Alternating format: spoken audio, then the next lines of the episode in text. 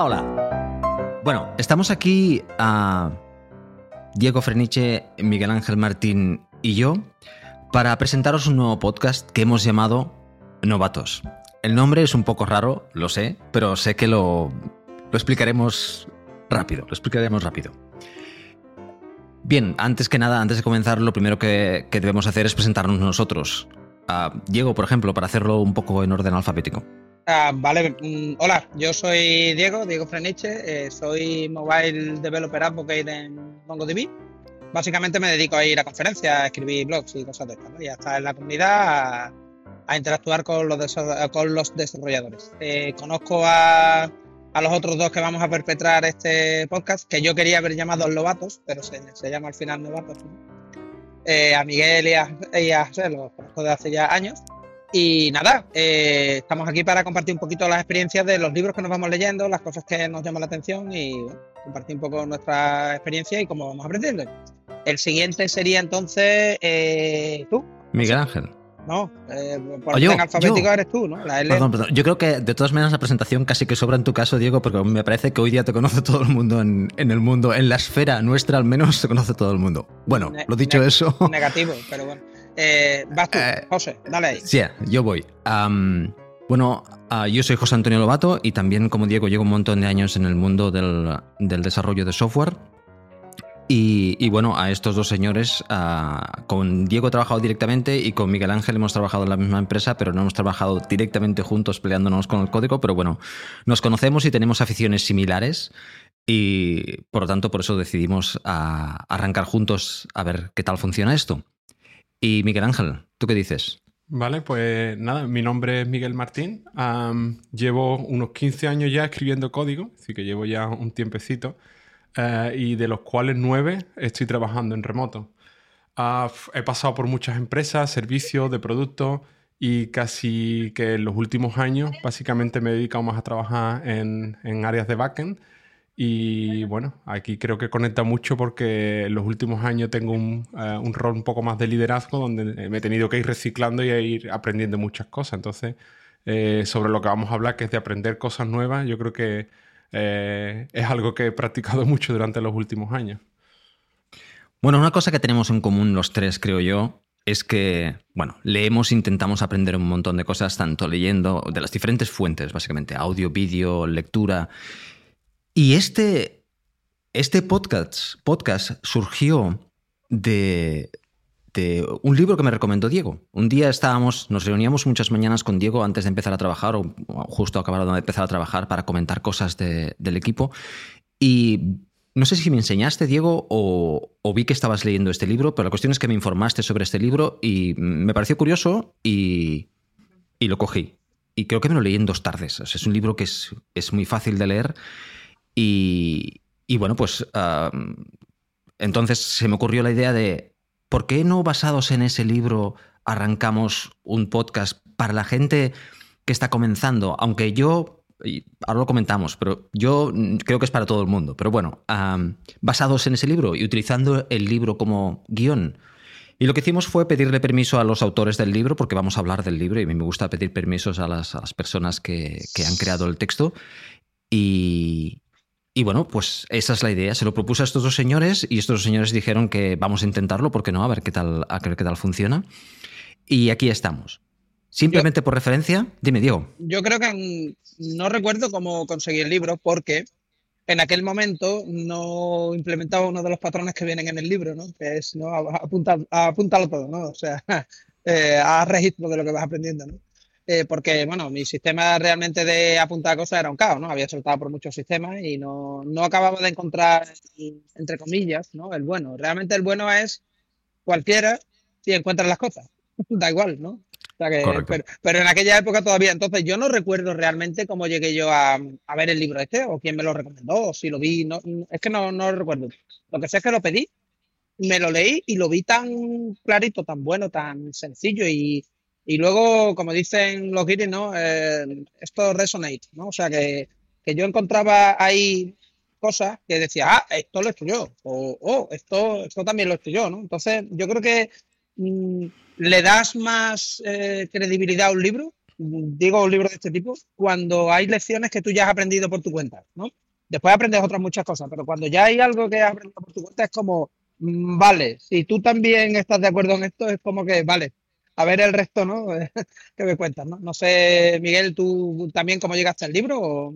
Yo básicamente porque tú me lo, me lo recomendaste también y al fin y al cabo es como que estamos constantemente aprendiendo y oye, me resultó interesante de, oye, ya que estoy constantemente aprendiendo cosas nuevas, quizá encontrar unos patrones para, que esto sea más liviano y sea más organizado, pues no tiene que estar mal. Entonces, bueno, eh, lo mismo, me, me pareció interesante porque eh, estamos constantemente aprendiendo. Y una cosa, ahora podéis ver mis grandes dotes, ¿no? Como influencer, pero que tanto recomendar, recomendar y no me lleva un duro de esto. O sea que como negociante soy el peor. Algo estás haciendo mal. Bueno, todo llegará, todo llegará. Estoy haciendo mal, tío. Tendría que salir yo ya en la contraportada del libro o algo de eso, porque si no, esto no. Yo creo que los autores lo tendrán en cuenta. Bueno, hemos hablado del libro, pero no hemos dicho ni el título del libro. Ah, es un, como un trabalenguas. Se llama Apprenticeship Patterns y es de David H. Homer y Adelaware Oshinier creo que es. No sé exactamente de dónde viene este nombre, pero es bastante difícil. El libro tiene ciento y pocas páginas, es muy delgadito y mira, os cuento cómo va a ir esto. Vamos a coger y con Diego y Miguel vamos a, revisar los patrones. El libro tiene aproximadamente unos 30 patrones y a nuestro aire, uno a uno o dos a dos según lo vayamos venir, ver, venir, no sé exactamente, vamos a ir revisándolos. Por lo tanto, si queréis seguir el, podcast, yo os aconsejo que vayáis y pidáis el libro ya. Ya te digo, es un libro. ¿Estáis de acuerdo conmigo que es un libro muy, muy fácil de leer? Totalmente, sí. Por lo tanto, y. No solo es fácil de leer, es blandito, o sea, suave, es agradable al tacto. Oye, quiero decir que eso, mm, hay gente ya que lee todo en digital, ¿no? Pero si lo lees en físico, a mí me gusta que un libro tenga su... Cada libro tiene como su personalidad al tacto, ¿no? Y este libro es un libro blandito, ¿no? Por cierto, cada vez que uno habla de patrones de lo que sea, hay gente que echa a correr, o sea, echa a correr, ¿no? Hacia el refugio nuclear más cercano porque es como, esto va a ser un ladrillo, no lo voy a entender, porque han intentado a lo mejor leerse un libro pues, más duro, ¿no? Y más un catálogo de patrones que son solución problemas. En este caso, como son el cómo aprender, te sirve realmente para aprender mm, a programar o, cualquier otra cosa, porque realmente los patrones que vienen son de aprendizaje en general. O sea, que esto te podría servir para decir, es que quiero ser mejor jugando al golf, yo qué sé, o quiero ser mejor jugando, yo qué sé, haciendo, cocinando, ¿no? Pues al final muchas de las cosas que te vienen ahí, ¿no? yo qué sé, el rubbing elbows, ¿no? Vete con gente que ya sepa, ¿no? Y te pones a cocinar con ellos, ¿no? Y haces como per cocining, y eso supongo que existirá, ¿no? Eh, igual que está el per programming, existirá el per cocining, ¿no? O si quieres ser mejor escritor, pues, ¿no? Eh, pon tu desconocimiento de, oye, pues yo no sé realmente si esto está bien escrito o no, criticármelo. Entonces yo creo que el, libro eh, es bueno porque te enseña algo que no te enseñan en la escuela ni te enseñan durante la formación reglada, que es cómo aprender, ¿no? Sí, sí, sin lugar a dudas. De hecho, en lugar de, en lugar de patrones podríamos utilizar best practices. ¿Cómo, ¿Cómo se traduciría eso? Buenas prácticas, ¿no? Exactamente. Pues podríamos utilizar buenas prácticas porque eh, eso es lo que pretenden. Es decir, chicos, nosotros hemos aprendido que esto es lo que parece funcionar a mucha gente, por lo tanto, vamos a crear un patrón de esto, que de hecho los patrones se crean así. Una vez se aplican, se aplican, se aplican, dicen, bueno, esto es un patrón, vamos a crearlo como patrón porque es una buena práctica de uso que todo el mundo debe conocer. Y de ahí vienen estas cosas. Ah, bueno, pues ah, básicamente es eso. Una cosa, chicos, el libro comienza, por cierto, vamos a hablar simplemente de la introducción, no vamos a cubrir ninguno de los patrones en este capítulo. El libro comienza contando una historia de uno de los desarrolladores. A mí me gustaría que vosotros contaras alguna cosa respecto al aprendizaje o a vuestra vida dentro del mundo del desarrollo o del trabajo. ¿Cómo os ha ido y alguna historieta que podáis contar desde un punto de vista de patrones? Así comenzamos como el libro, que me parece romántico.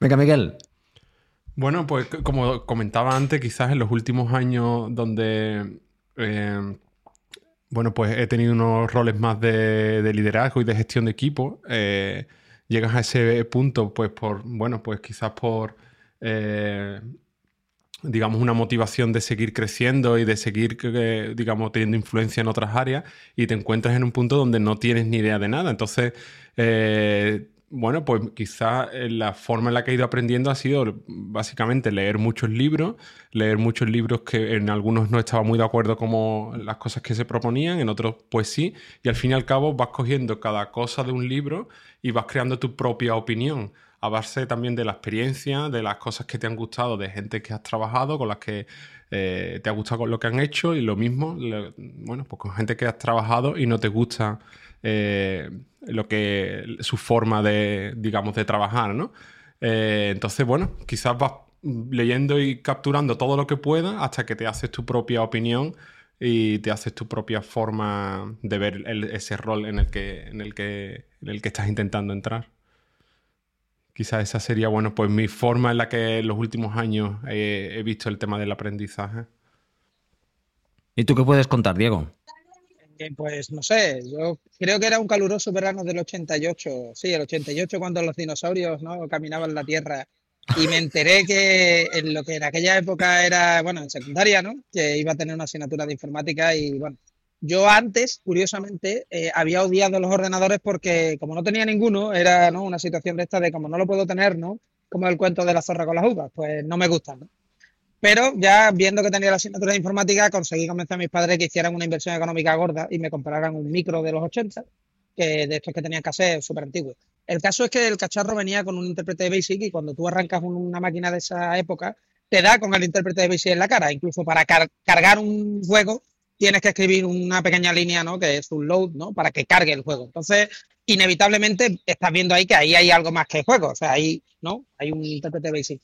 Entonces, con el librito que venía, porque en aquella época los ordenadores venían con libros, libros, quiero decir, el mío venía con dos libros que te enseñaban a, programar en Basic, pues me fui interesando, fui comprando revistas y a base de golpes, ¿no? Eh, a base de copiar código de revistas, pues fui comprendiendo un poco cómo era la ejecución paso a paso, que era un if, que era una variable, este tipo de cosas, ¿no? Pero claro, yo veía que yo no tenía ni idea realmente de, programar. Bueno, pues esa sensación me, me dura hasta hoy.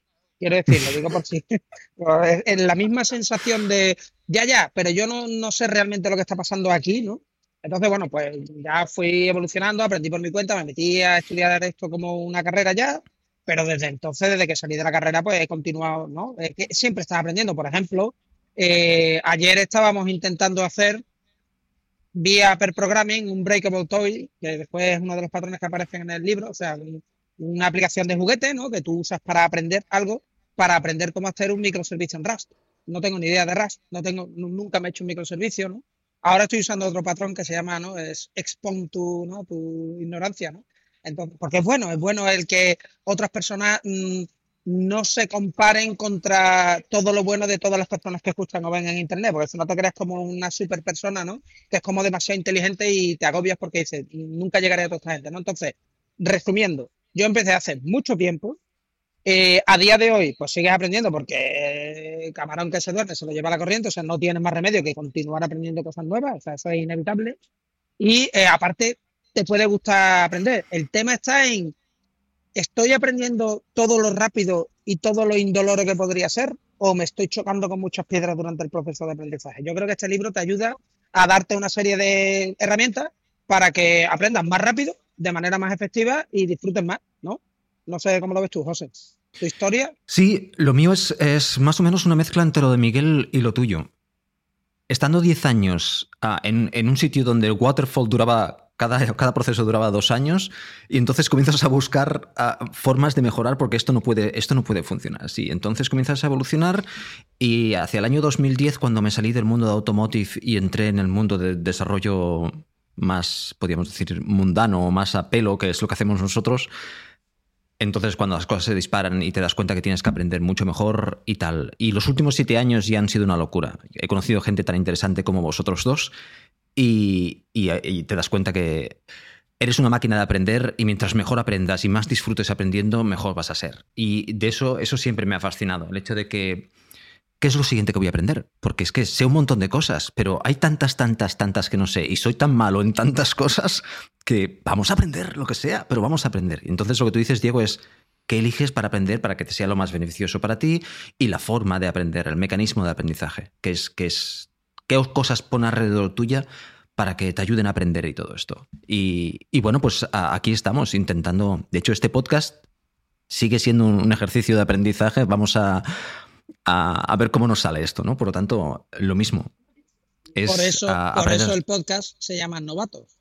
Exactamente.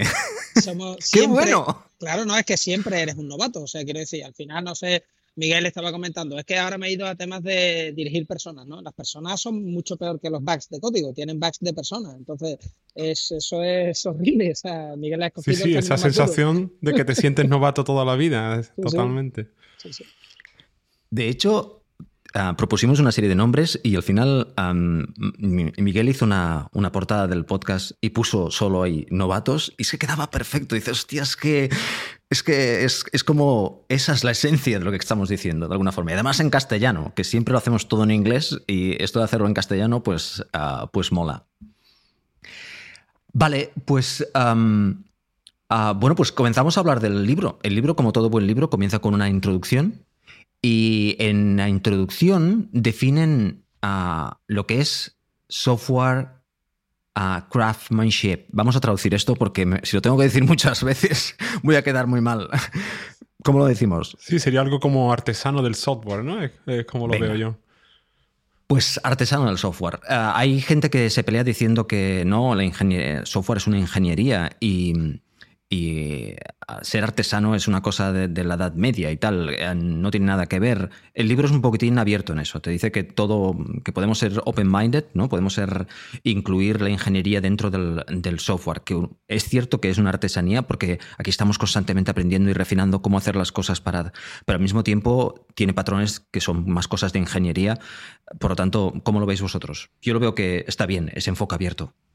Sí, yo me quedo con un par de frases que menciona el autor sobre que esto es también como una pasión, ¿no? De que estás constantemente aprendiendo porque hay muchas cosas que aprender y no tienes por qué ir subiendo a otro tipo de roles que a lo mejor no te encuentras tan cómodo, ¿no? Que muchas veces está eso de que tienes que ser, después de ser desarrollador, tienes que ser team lead y luego tienes que ser project manager y tienes que ir subiendo siempre a otros roles donde ya las habilidades son totalmente diferentes. Entonces yo creo que es muy interesante esa perspectiva de que, oye, si realmente te gusta lo que estás haciendo y sientes pasión por lo que estás haciendo, hay muchas otras cosas que las que puedes seguir aprendiendo en, esta área, ¿no? Y, yo creo que es un poco eso de la artesanía, ¿no? La, digamos, la, esa, visión que, que, tienes del rol de, oye, sí, quiero estar aquí toda la vida, quiero seguir aprendiendo y quiero ser mejor de lo que soy hoy.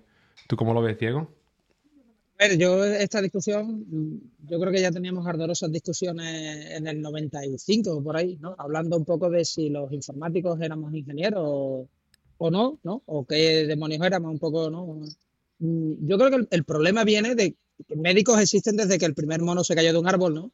Y arquitectos existen desde que se hizo pues, el primer refugio en una cueva, ¿no? Entonces, hay profesiones que llevan existiendo miles de años. O sea, agricultores lo tienen muy claro lo que hacen porque lo llevan haciendo, ¿no? Aunque innovan, ¿no? Y también tienen que aprender nuevas técnicas, pero son cosas que se llevan haciendo miles de años literalmente. Lo nuestro lleva poco tiempo haciéndose realmente.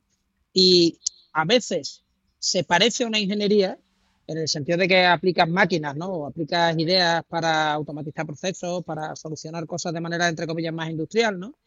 Sobre todo cuando te pegas más al hardware o, o no, o cuando estás montando un sistema, por ejemplo, de integración continua. Yo pienso que eso es ingeniería pura. Pero, a ver, estaréis de acuerdo conmigo en que hay otra parte de lo que es computer science que eso no es ingeniería. Quiere decir, todo lo que son gramáticas de lenguaje, eso es algo abstracto, o sea, es una idea completamente abstracta que se parecería más como a la física teórica, ¿no? O sea, se parecería más a sentarte en un sitio, ¿no? Con un papel y un lápiz y programar, quiere decir, una máquina de estados, un, todo esto que no. Eh, hay partes del cuerpo de conocimiento de lo que ahora mismo es Computer Science que vienen de las matemáticas o de otras disciplinas, pero se ha creado un cuerpo de conocimiento ahora mismo que ya es propio ¿no? de lo que es la informática y que es casi completamente teórico, ¿no? Gracias a esas teorías después aparecen aplicaciones prácticas, ¿no? Y ahí es donde las aplica el ingeniero. Entonces yo creo que yo la primera distinción que haría es entre el investigador de informática, que para mí es el computer scientist, ¿no? El científico de computación un poco, y luego el ingeniero, que es el que simplemente pues toma una serie de herramientas que ya existen, ¿no? Y las aplica para solucionar un problema concreto, ¿no? Eh, eso es lo que haría un ingeniero, ¿no? no un ingeniero, no, aunque debe tener conocimiento de lo que pasa dentro de un motor, ¿no? Pues igual tampoco tiene por qué saber, ¿no? Cada moleculita química, lo que está haciendo ahí, cómo se está quemando, historias de estas, ¿no? Simplemente pues te coge la pieza del motor y te dice, para solucionar este problema, utilizo esta máquina, ¿no? Mm, entonces, yo la primera distinción que haría sería esa, entre computer scientist, ¿no? Y, y lo que es eh, engineer. Y luego, el toque de, de Craftsman, más que Craftsman, yo lo llamaría enamorado de tu profesión. Lo digo porque el término también se ha visto en estos últimos años un poco, no sé si manchado o tal, porque algunos de los proponentes del término pues han sido un poco polémicos, ¿no? Entonces hay gente que ya ve lo de software craftsmanship, ¿no? Y es como, uff, me está recordando a Uncle Bob o a no sé quién, ¿no? Yo creo que si lo llamas enamorado de tu profesión, se entiende mejor. O sea, que quieres mejorar, quieres eh, no quedarte donde estás, quieres no dejar a lo mejor de, seguir programando, de ser un, software engineer, por ejemplo, por ejemplo, ¿no? O seguir investigando si eres un software scientist, pero lo quieres hacer cada día mejor. Y, no lo quieres hacer cada día mejor por ganar más dinero o por acabar más rápido el marrón este que tengo, ¿no? Y pasar al siguiente, sino porque realmente te apasiona tu profesión. No sé cómo lo veis vosotros. Y montemos polémica, decir si estamos a favor o en contra. A mí lo que estás definiendo me parece, me parece correcto. Yo me siento más ingeniero que computer science y, el, tema de la artesanía pues lo veo exactamente igual y es el hecho de que, bueno, eh, por una parte estás enamorado de lo que haces y, lo haces con y te lo pasas pipa y haces y te tiras un par de horas más de lo normal haciendo cosas porque, porque lo disfrutas y tal. Es el hecho de que es que si no haces eso en nuestra profesión no tienes fatal. O sea, yo he conocido, y vosotros supongo que también habéis conocido, el típico programador que sabe un lenguaje y está ahí programando, y da la impresión que se va a quedar ahí programando toda la vida haciendo exactamente lo mismo, y tú dices, hey, muy bien, si eso te funciona a ti, fantástico. Yo no, a mí no me funciona eso. A mí me funciona el seguir evolucionando con esta profesión tan genial que tenemos y el seguir investigando, haciendo cosas y compartir con los demás lo que estamos haciendo y hacerlo juntos un, detalle súper curioso que yo no, sabía, eh, trabajando con un compañero francés, bueno, tú también has trabajado con compañeros en Francia, José, eh, bueno, hablando de las vacaciones, ¿no? Entonces él me dice pues que tiene no sé cuántas vacaciones y luego días de ingeniería. ¿Cómo? ¿Eso, eso qué es? Entonces en Francia, por lo visto, o sea, me ha contado él ahora, eh, si eres ingeniero o tienes una profesión asimilada así a la ingeniería, suponen, o si eres médico, por ejemplo, ¿no? Suponen que tú vas a seguir efectivamente estudiando en tus ratos libres, entre comillas. Entonces, como vas a dedicarle más tiempo a la profesión que el estrictamente necesario de tus horas semanales, pues te dan más días de vacaciones. O sea, si tú estás registrado como esta profesión que necesito más tiempo para mm. aprender, te doy al año más vacaciones que al resto porque mm, de todas maneras sabemos que lo vas a hacer. Entonces me resultó súper curioso el ver cómo ya en Francia lo tienen modelado incluso eh, esta necesidad, aunque yo siempre he defendido que nosotros somos un poco unos tarados, porque yo no me imagino, yo siempre pongo el mismo ejemplo, ¿no? Yo no me imagino un albañil llegando a casa con una hormigonera nueva allí, ¿no? Y pasándose el fin de semana. No veas la hormigonera que me he comprado, tío. Voy a hacer pruebas aquí echando. Esta vez voy a echar de este tipo de, ¿no? de cemento, ¿no? Ahora le voy a echar medio saco del otro cemento y hago una mezcla aquí especial. ¡Guau! Me ha salido. Me voy a leer un libro de patrones ahora de cómo hacer el cemento, porque con el agua descalcificada, no sé qué, esto va mejor. Yo, yo eso no me lo imagino. O sea, y grabando el vídeo el vídeo de YouTube, ¿no? Con el unboxing. ¡Qué bueno! unboxing del saco de cemento, sí.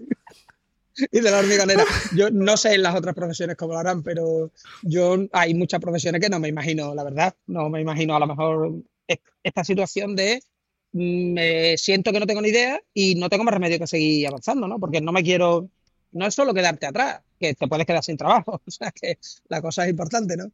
Eh, es también como la sensación de todo mi grupo avanza, ¿no? Y yo como que soy ya un dinosaurio, ¿no? Entonces... Sí, yo creo que has abierto ahí un debate interesante y es que eh, yo creo que fue una conversación contigo, Diego, en la que me pusiste el ejemplo. Oye, cuando a un piloto de avión le cambian el avión que tiene que pilotar, le dan unas clases y le dan una formación y eso va básicamente dentro de sus horas de trabajo, ¿no? Y en nuestra profesión pasa que parece que tienes que seguir aprendiendo fuera de tus horas de trabajo para no quedarte atrás, ¿no? Y es difícil encontrarlo, el ejemplo que has puesto, ¿no? En que en un sitio te den como vacaciones o que inviertan en que tú sigas aprendiendo cosas nuevas y dediques tiempo para estudiar y investigar y todo ese tipo de cosas, ¿no? Entonces yo creo que ese puede ser un debate también muy interesante. Bueno, yo, creo que tenemos suerte en las empresas en las que estamos y si, nos dejan hueco o tiempo ¿no? para, estudiar.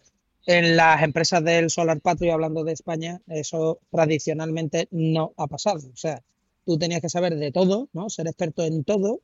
Tú llegabas y te mandaban cualquier cosa nueva y búscate la vida, básicamente. O sea, es que casi que no te daban ni un libro.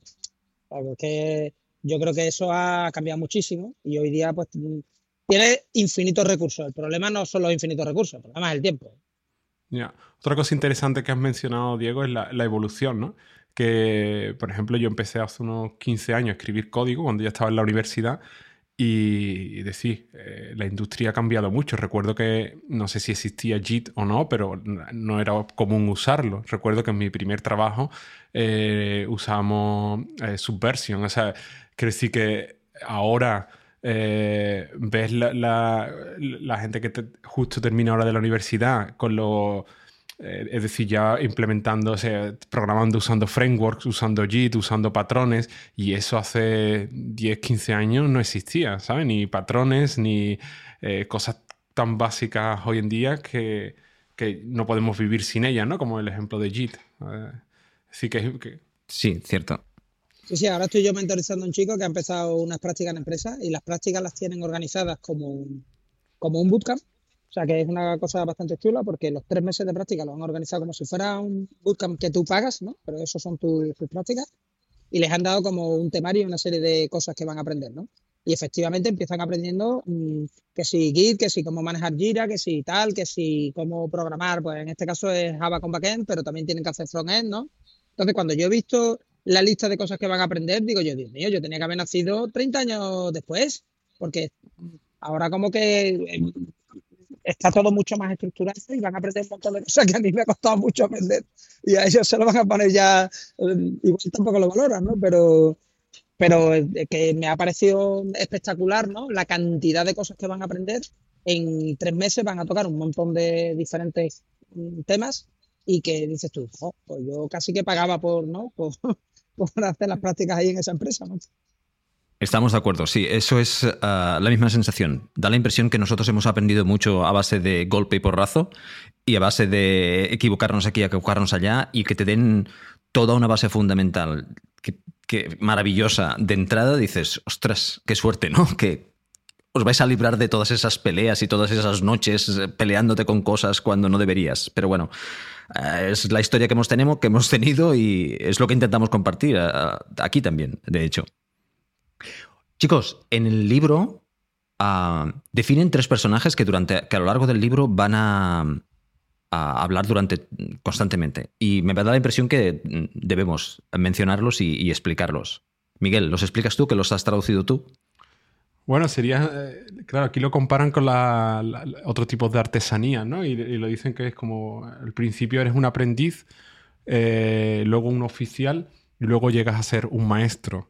Entonces eh, lo comparan con las artesanías más clásicas, como puede ser ser un carpintero o trabajar en otro tipo de industria. Y esas serían, bueno, un poco las tres fases por las que alguien pasa, ¿no? Llegas a, la empresa, es tu primer día y eres un aprendiz. Empieza, te ponen al lado de alguien que ya sabe y lo que intenta es, pues, bueno, intentar ver, aprender de la forma que el, maestro o el oficial trabaja, ¿no? Entonces, eh, esa sería la primera, digamos, la primera de los personajes o la primera de las fases. Después está el oficial. Y el oficial es más, bueno, una persona que ya tiene, ya tiene años ¿no? de, de rodaje y ya domina en el sitio en el que está. Supuestamente también ha cambiado de empresa varias veces, con el cual conoce entornos, diferentes entornos y ha trabajado con diferentes maestros. Y ya básicamente va, sigue aprendiendo porque quiere llegar a hacer su obra maestra al final, pero que eh, sigue siendo una persona de referencia, aunque no dentro de la industria, pero sí dentro de su entorno. De, hecho, por eso se llama obra maestra, porque hay un momento en el que haces un algo, o sea, el artesano, pues yo qué sé, el que hacía espadas, ¿no? Que es típico de películas, ¿no? El herrero, o el que se dedicaba a tejer, ¿no? Llegaba un momento en el que hacía algo que era fuera de lo común. Y esto sí es una constante que, pasa mucho, y es que tú no puedes decir, lo, digo por todos los influencers que se ven por ahí, ¿no? Por, internet, de no, yo soy un monstruo haciendo eh, trading con Bitcoin. Si tú eres un monstruo haciendo lo que sea, tú no te lo dices a ti mismo, te lo dicen los otros monstruos. O sea, cuando tú eres realmente muy bueno en algo, es porque tus compañeros dicen que tú eres muy bueno haciendo algo y eres la referencia en ese algo, no porque tú lo digas. Y eso se consigue con la obra maestra, o sea, cuando tú haces algo, yo qué sé, pues inventas nuevos formatos de datos, ¿no? Inventas un lenguaje de programación, digo yo en mi caso, o sea, yo en mi caso consideraría mi obra maestra eso, ¿no? El, oh, pues mira, he creado este framework para usar en el backend y lo están usando miles de desarrolladores, ¿no? Esto es como mi, como lo que yo puedo enseñar, como, mira, de esto estoy orgulloso, ¿no? O he hecho mi jueguico para tal y esto no es como, a esto he llegado, ¿no? Esta es mi obrita maestra, ¿no? Pero por lo menos esto he llegado. Igual todo el mundo no tiene por qué hacer como una obra maestra, en plan un cuadro que después se colgará en el Louvre, ¿no? Pero eh, dentro de nuestros niveles de competencia sí puede llegar a un momento en el que tú digas, oye, pues esto lo he hecho y está, ¿no? Y que tus compañeros te lo reconozcan. Ahí es cuando, entre comillas, ¿no? alcanzarías como el grado de maestro, ¿no? De, tener como ya un nivel de competencia que va un poquito por encima de simplemente solucionar problemas. Pues sí, no, sé si lo veis así o... Sí, sí, además, ah, una de las cosas que dice que yo estoy muy de acuerdo y es que tú puedes estar muchos, muchos años como, como apprentice, muchos, muchos años como journeyman, no, perdona, ¿cómo son, a Miguel? Aprendiz, muchos años como oficial incluso nunca llegar a maestro. Y cualquiera de esas opciones es válida. O sea, tu vida profesional la puedes enfocar de muchas formas. Y hay gente que estando, siendo un aprendiz potente, ya está bien. Hay gente que es un oficial y se siente como y es expansivo y, y hay otras personas que simplemente se centran en una cosa y acaban siendo el maestro de aquello. Todo, todo es válido y todo es posible, todo es bueno. Donde, lo que has llegado y has conseguido con tu trabajo es lo correcto, es lo que debe ser. Y ya está, no hay, no, hay, no tenemos que juzgar a todo tipo de... Todo el mundo hace lo que cree oportuno, en este caso. ¿No estás de acuerdo? Totalmente, sí. Sí, sí, no. Yo de hecho eh, he dicho que para mí si te das cuenta cuando he dicho, para mí el llegar a maestro sería, yo qué sé, el inventar un lenguaje de programación. ¿Por qué? Porque lo considero, para mí, difícil. Entonces, como es como, ¿no? Yo creo que los montañeros tienen como sus montañas, ¿no? Fetiche, como yo tengo que subir esta porque la veo más difícil que la otra, ¿no? Pues a mí me pasa eso. Yo considero que en mi caso, lo que sería como la evolución completa de Pokémon en Diego a algo ya, ¿no? A Master, ¿no? Pues sería, oh, Diego ha inventado no sé qué historia, ¿no? Que no voy a ser capaz. Pero bueno, si no soy capaz me da igual. para mí lo interesante también es el camino. Eh, más, que nada porque así me consuelo, ¿no? O sea, quiero decir, como sé que no voy a llegar, por lo menos, me consuelo. Creo que es más interesante disfrutar del camino que centrarse en llegar. Si tú disfrutas del camino, como mínimo ya has disfrutado, déjate. y chicos, ah, finalmente el libro define los patrones, que hay, como he dicho, hay ya unos 30 ah, patrones en el libro. Ah, los he contado esta mañana, por cierto. no, sabía cuánto. Entonces, ah, no vamos a definir lo que es un patrón porque creo que Diego ha sido, que, ya lo ha definido ah, y creo que ha quedado claro, a no ser que queráis añadir alguna cosa. Pues bueno, pues casi que nos despedimos aquí, si os parece. Eh, decir a la gente que, punto uno, pillar el libro. Es barato, es muy fácil de leer y aquí lo vamos a discutir contactar con nosotros si queréis decir algo queréis incluso participar, cualquier cosa. Estamos abiertos a ideas porque esto, esta aventura la estamos empezando nosotros tres y lo que queremos, como podéis ver, es, compartir con vosotros ah, cosas que nosotros hemos vivido y nuestras opiniones al respecto a este libro. Y nada más. Miguel, ¿qué nos dices? ¿Alguna cosita más?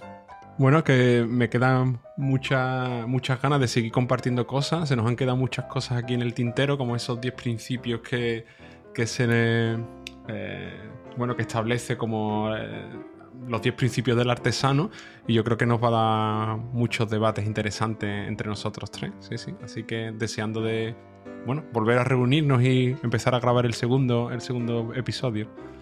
Nada hemos dicho dependemos también de eh, la gente si quiere realmente consumir este contenido nosotros lo vamos a hacer porque nos gusta y porque nos gusta el libro y queremos comentarlo. Entonces, si os queréis unir en plan eh, book club ¿no? y lo leemos entre todos, pues encantados y abiertos a comentarios, sugerencias, como siempre. Así que, nada. Una cosita más. Si habéis, si habéis notado el sonido de Diego un poquitín peculiar, es que está de viaje y se ha conectado aquí en caliente, podemos decir, a hablar con nosotros. Y por tanto, te agradecemos, Diego, que has hecho el esfuerzo de, poderte conectar, a pesar de estar por ahí. Aunque nosotros estamos muy cómodos en casa, delante del Claro, micrófono. yo- y bueno, tú. yo Bueno, Diego está con la tostada estoy, de jamón. estoy en un bar, con lo cual mal, mal no estoy, ¿sabes?